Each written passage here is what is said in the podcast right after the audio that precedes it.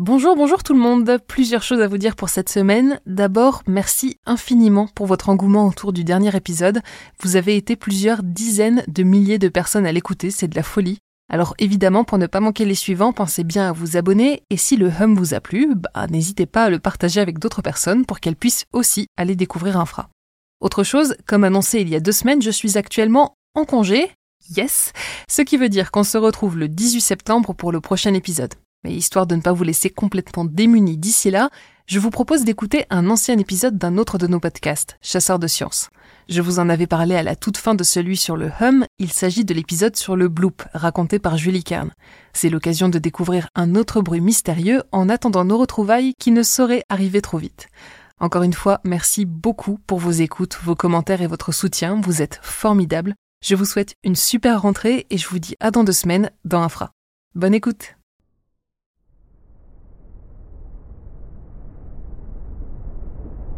Loin de toute civilisation, dans les eaux froides et déchaînées du Pacifique Sud, un hydrophone, un micro conçu pour enregistrer des sons sous l'eau, flotte au gré des courants. Il fait partie d'un réseau autonome d'écoute, long de plusieurs milliers de kilomètres à travers le Pacifique, chargé d'enregistrer tous les bruits, les grognements et les murmures qui agitent le fond des océans.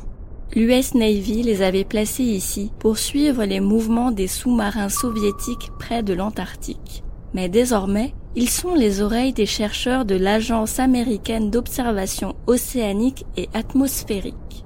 Car l'océan, qu'on surnomme parfois le monde du silence, est en réalité très bavard.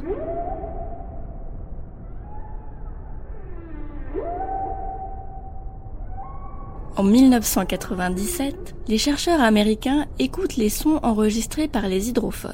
Ils espèrent trouver des signes d'une activité volcanique sous-marine. Mais sur la piste, un cri venu des profondeurs apparaît, un bloop sonore qui ne ressemble à rien de connu. La petite équipe échange un regard interloqué. Qui ou bien quoi, qui se trouve là sous l'océan glacial, a pu créer un son aussi grave et puissant c'est la planète elle-même qui semble crier.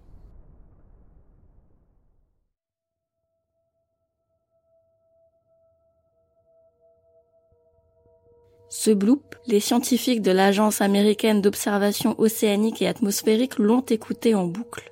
S'il n'est pas si impressionnant que cela à l'écoute sur haut-parleur, ce son est en réalité le plus grave et le plus puissant jamais enregistré sur Terre. Plus impressionnant encore, le même son a été enregistré par d'autres hydrophones sur une distance de plus de 5000 km. Il a résonné à travers tout le Pacifique Sud. Bob Desiak, le biologiste marin responsable de ce programme d'acoustique, ne comprend pas ce qu'il voit sur l'écran. Deux bandes sonores dans la fréquence frôlent les 50 Hz, une puissance qui a saturé les hydrophones. Un bateau ou une baleine ne produit aucun son assez puissant pour être enregistré à travers tout le Pacifique. C'est vraiment quelque chose d'unique, dit-il. L'existence du bloop ne reste pas secrète très longtemps. Les médias du monde entier diffusent le son et les théories concernant son origine se multiplient. Les fans de science-fiction et de Lovecraft y voient le chant de Cthulhu, gigantesque entité cosmique à l'apparence de céphalopodes. La cité engloutie de Herlier, décrit dans l'appel du Cthulhu, serait localisée dans le Pacifique, non loin de l'Antarctique et du point géographique duquel le bloop semble provenir. Si évidemment cette théorie est improbable, la piste de l'entité biologique géante ne paraît plus si fantasque que cela à la suite d'une annonce de l'Agence américaine d'observation océanique et atmosphérique. Ce son n'a pas pu être produit par une construction humaine, comme un bateau ou un sous-marin. C'est possiblement biologique. Pour le commun des mortels, c'est clairement là le signe de l'existence d'un monstre marin. Le chant d'une nouvelle espèce de baleine inconnue? Phil Lobel, un biologiste marin de l'université de Boston, balaye cette hypothèse. Il faudrait que le cétacé en question soit bien plus gros qu'une baleine bleue. Or, nous ne savons pas si un animal d'une telle taille peut exister sur Terre et puis on l'aurait forcément vu remonter à la surface pour respirer. Un calamar géant alors Des spécimens gigantesques sont parfois retrouvés morts sur les plages. Le plus grand connu à cette époque avait des tentacules de 18 mètres de long et personne ne sait jusqu'à quelle taille ces céphalopodes peuvent grandir. Phil Lobel refroidit encore les ardeurs du public. Les céphalopodes sont incapables de produire un tel son malgré leur taille impressionnante. Même si le bloop est d'origine biologique, la piste des monstres marins semble à écarter. En effet, l'enregistrement sonore le plus connu du bloop est accéléré 16 fois, et certains pensent que c'est uniquement pour cela qu'il ressemble au cri d'un animal marin géant qui nagerait au fond des océans. Il faudra attendre 2005 pour comprendre d'où vient le bloop et mettre fin aux théories les plus farfelues.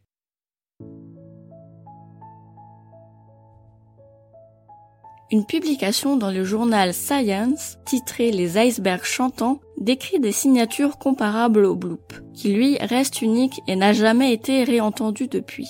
Ces sons surpuissants sont produits par un ice quake, un tremblement de glace. Ils ont été enregistrés aux abords de l'Antarctique, où de nombreux icebergs se forment. Surtout en été, ces derniers se fragmentent sous l'effet de la chaleur et des rayons du soleil. Des blocs gigantesques de glace partent alors à la dérive. En 2000, l'iceberg le plus long jamais observé s'est détaché du continent de glace. Il mesurait 295 km de long pour 37 km de large. Depuis, il voyage toujours au gré des courants marins autour de l'Antarctique. En 2020, un autre mastodonte de glace part à la dérive, A68.